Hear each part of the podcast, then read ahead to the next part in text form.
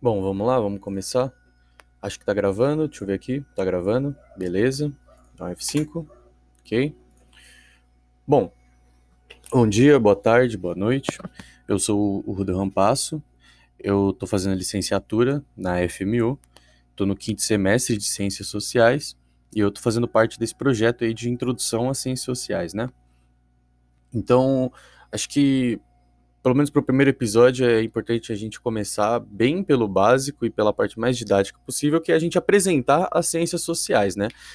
Pensando aí da forma mais leiga possível, a gente vai começar do zero, então a gente vai partir do princípio de que a pessoa que está ouvindo a gente não sabe o que é a ciência social, né? Porque, assim, em termos de senso comum, às vezes você fala na rua que você é um cientista social, as pessoas associam muito rápido a serviço social, né? E enfim, acho que acaba tendo uma associação um pouco errada, apesar de ter, ter sentido das associações acontecerem, não é certo, né? Uma coisa é uma coisa, outra coisa é outra coisa. Vamos lá, o que é as ciências sociais, né? As ciências sociais, a gente destrinchando as palavras, a gente vai ter a ciência e o social. Então a gente está falando de uma verdade, então a gente já vai descartar qualquer ideia de senso comum. A ciência social é o estudo da vida social do ser humano. Então, ela é, uma, ela é uma ciência que usa de teorias, projetos, laboratórios, análise de dados. Ela faz tudo isso bonitinho para a gente conseguir entender de forma mais exata todo, todo o contexto da vida social do ser humano. E quando a gente fala isso, a gente não está falando só em sociedade, né? A gente está falando também no indivíduo por si, a gente está pensando na estrutura do poder e sim, a gente também está pensando na sociedade, na estrutura dela. Então é um, apunhal, é um apunhalado de coisas que vão se dividir, por assim dizer, em três. Né? A gente vai ter as ciências sociais, ela tem um trinômio, um trinômio científico que a gente fala, né?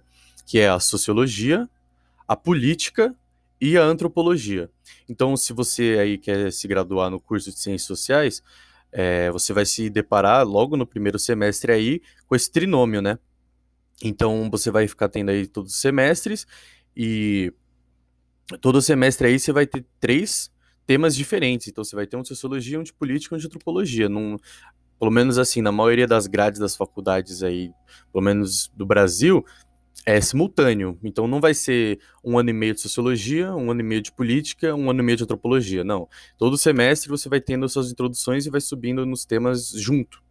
Porque conforme você vai fazendo o curso, você percebe que tem uma relação enorme entre os três. Então é muito melhor você aprender os três em conjunto do que ir em etapas, né? Então vamos começar essa apresentação aí do nosso trinômio, né? Vamos lá, vamos passar aqui. Ó, antropologia. A antropologia, ela estuda diferentes sociedades. Ela estuda o agir, o pensar, o sentir, o manifestar. O que isso quer dizer, né? Vamos, vamos por partes. Quando a gente está falando de estudar diferentes sociedades, acho que, em termos agora do senso comum, é bem normal que as pessoas pensem de cara em indígenas, né? Então vai ficar na sensação aí que a antropologia ela só trabalha com o índio, o indígena, né? Porque índio é um termo meio não correto. Mas a gente vai, bom, a gente vai tratar disso mais para frente. Então o que acontece?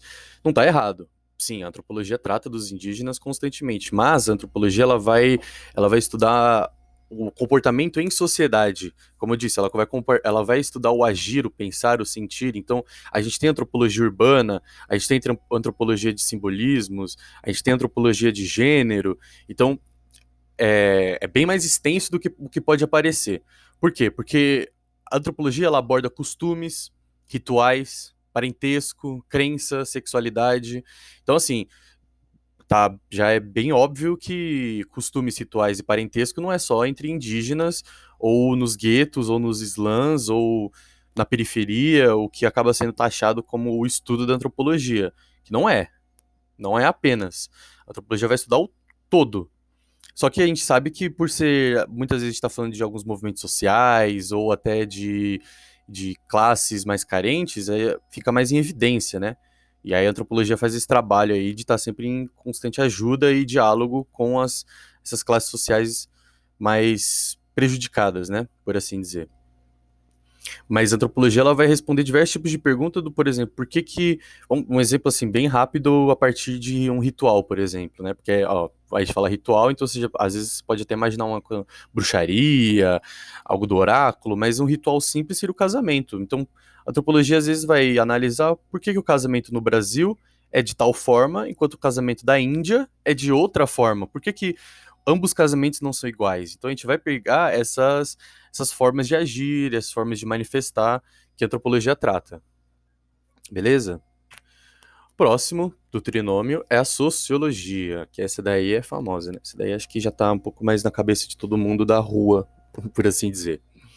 Então, assim, ó, a sociologia, ela estuda a estrutura da sociedade. Então, aqui sim é a parte que a gente vai que a gente vai falar em sociedade pura. A gente não tá falando agora tanto no indivíduo, né, tanto no ser, a gente tá falando mais da dinâmica social entre a junção dos indivíduos, né? Porque assim, para a gente definir a sociedade super rápido, a gente vai ter uma definição de, de junção mesmo, assim, é o momento em que o homem ele se uniu ao, ao, ao, próximo dele por necessidade.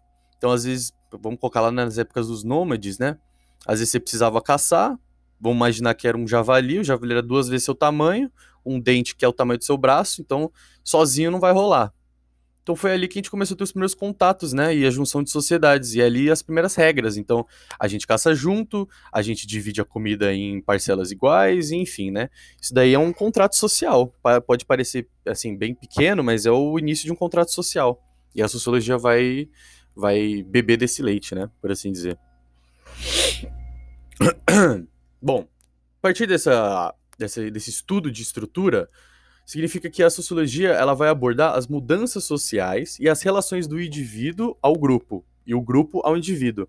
Então a sociologia ela vai falar de desigualdade social, religião, família, lazer, por exemplo, capitalismo, né, sistemas econômicos, e isso daí é prato cheio. Então assim, diversos e diversos semestres a gente vai estar tá falando do capitalismo, outros semestres a gente vai falar sobre a família, Beleza? Porque vocês perceberam, na antropologia a gente fala sobre parentesco, enquanto na sociologia fala sobre família. Percebe que o termo não é o mesmo? Exatamente porque a família ela tem um contexto social maior do que o parentesco. Parentesco em si ele é algo mais orgânico. Então a antropologia ela trabalha com algo mais orgânico, algo mais do dia a dia, algo que você vai a campo, você vê e você estuda aquilo. A sociologia ela é como se fosse a, o backdoor, a parte, né, o background, por assim dizer. Então é como se o que você visse fosse antropologia e o que você interpretasse fosse a sociologia. Isso daqui não é uma análise correta, é só uma forma mais didática da gente tentar entender essas semelhanças entre antropologia e sociologia, beleza? E por fim, a gente tem o último, que é a política, né? A ciência política. Que é um pouquinho mais cabeluda, né? Por assim dizer, um pouquinho mais difícil para alguns, para outros não. Assim, dentro do curso de ciências sociais vai muito de cada pessoa, mas por exemplo, no ensino médio, terceiro ano do médio, às vezes a gente tem professores de sociologia que abordam mais a sociologia, e às vezes a gente tem professores de sociologia que abordam mais a política, e às vezes aí vai muito dos alunos e do professor, né? Então vamos ver, ó. a política, ela estuda o poder, puramente o poder. Então a gente estuda a manutenção, a distribuição e as formas de poder. Então a gente já tem esse contexto da sociedade, toda a parte orgânica da antropologia, e a gente discute agora na política o poder. A gente vai compreender a política pelo que ela se mostra. A partir de Maquiavel, que foi o, o início da nossa política, o estudo da ciência política é prático e teórico. Mas ele é literalmente pelo que se vê, assim, em Marx a gente vai falar muito da praxis e a política ela vai trabalhar com isso. A gente não, a gente quebra alguns padrões de, por exemplo, certo e errado, bem e mal, coisas que na política a gente não tem como colocar como prioridade, sendo que não é o que a gente vê né, na nossa realidade. Então, a ciência política ela vai abordar as formas de governo, partido político, movimento social, eleição. Então, por exemplo, a gente vai analisar por que, que a eleição do Brasil ela, ela é né, digital. Até esqueci agora a palavra, infelizmente, mas por que, que a gente tem a, a urna eletrônica e por que, que o voto é obrigatório Enquanto, por exemplo, nos Estados Unidos não é eletrônico e não é obrigatório, né? Então, por exemplo, na, num curso aí, principalmente de. Acho que na verdade, tanto licenciatura quanto bacharelado, vai ter uma discussão como essa que eu acabei de dizer aí, entre diferentes né, movimentos sociais e partidos políticos, né? Interessante. Bom, agora vamos para a segunda parte né, do podcast aqui, que vai ser a discussão do senso comum em relação à ciência, né? Isso daí dar assunto pra gente, mas a gente vai, pelo menos inicialmente aí, vamos ser um pouco mais teórico, vamos colocar os pingos nos is e talvez no, mais pro final a gente faz uma discussão um pouco mais aberta do, da ciência em relação ao senso comum. Deixa eu dar um F5 aqui rapidinho. Beleza. Ó, vamos lá.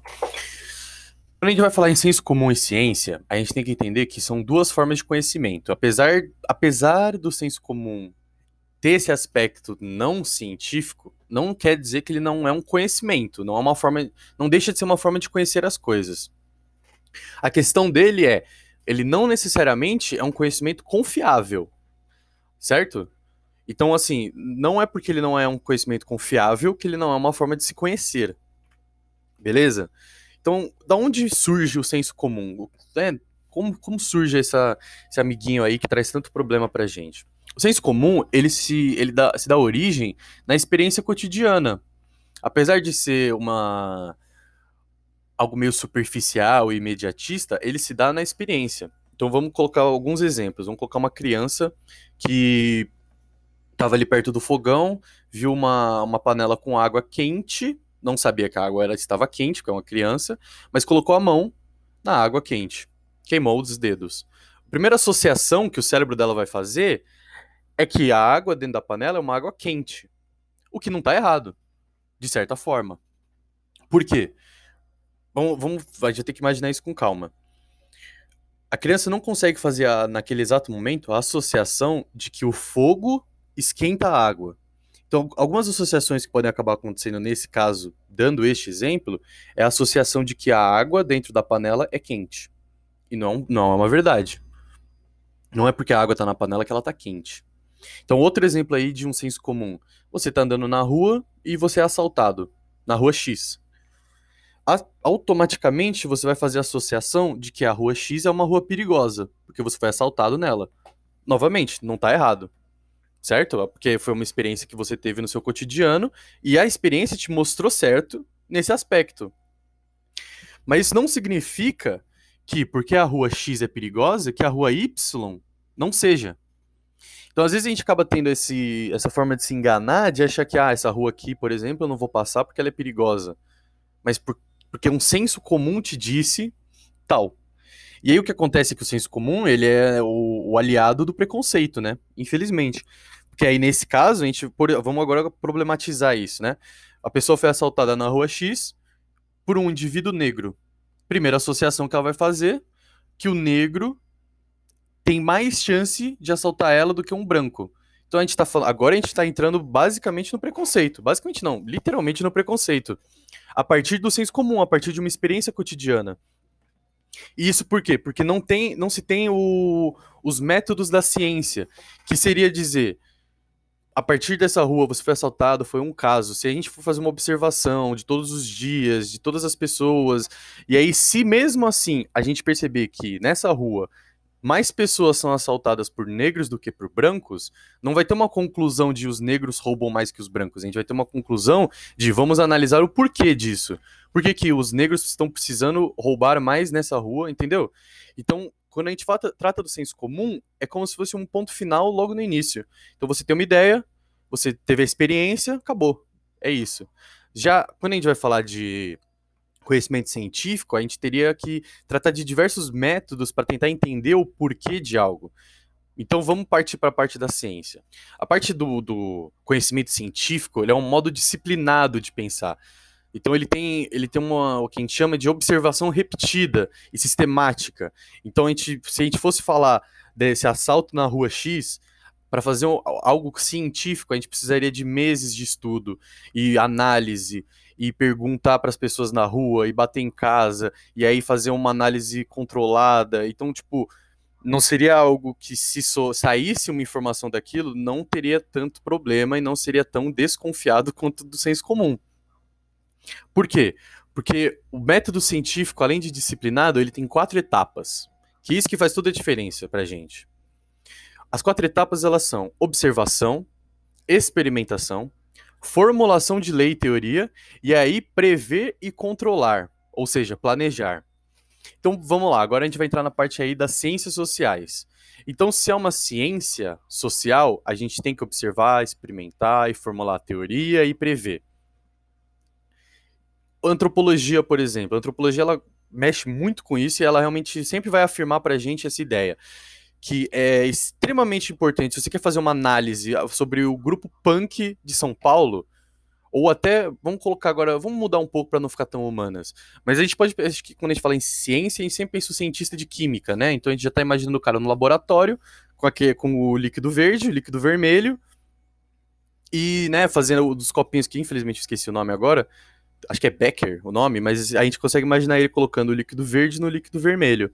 Ou seja, ele faz uma observação a partir do experimento que ele fez. Aí, aí, vamos imaginar, colocou o líquido verde no líquido vermelho e saiu, saiu fumaça, pegou fogo. A partir disso, ele vai fazer uma formulação de lei e teoria. Ou seja, por que, que saiu fogo? Por que, que quando junta verde com vermelho sai fogo? Ele vai fazer uma teoria, ele vai mostrar uma lei. Então, toda vez que você misturar 30 gramas de líquido verde com 30 gramas de líquido vermelho, vai sair fogo. Se você juntar 60 e 30, vai sair só fumaça. Então ele, vai, ele já vai deixar ali tudo bem, bem explicadinho. E aí o resultado final, que é a quarta etapa, é o prever e controlar, planejar. Ou seja, por que, que eu fiz experimento? Para que, que o experimento serve, né? Porque a questão da ciência é que ela serve à humanidade, né? Por assim dizer.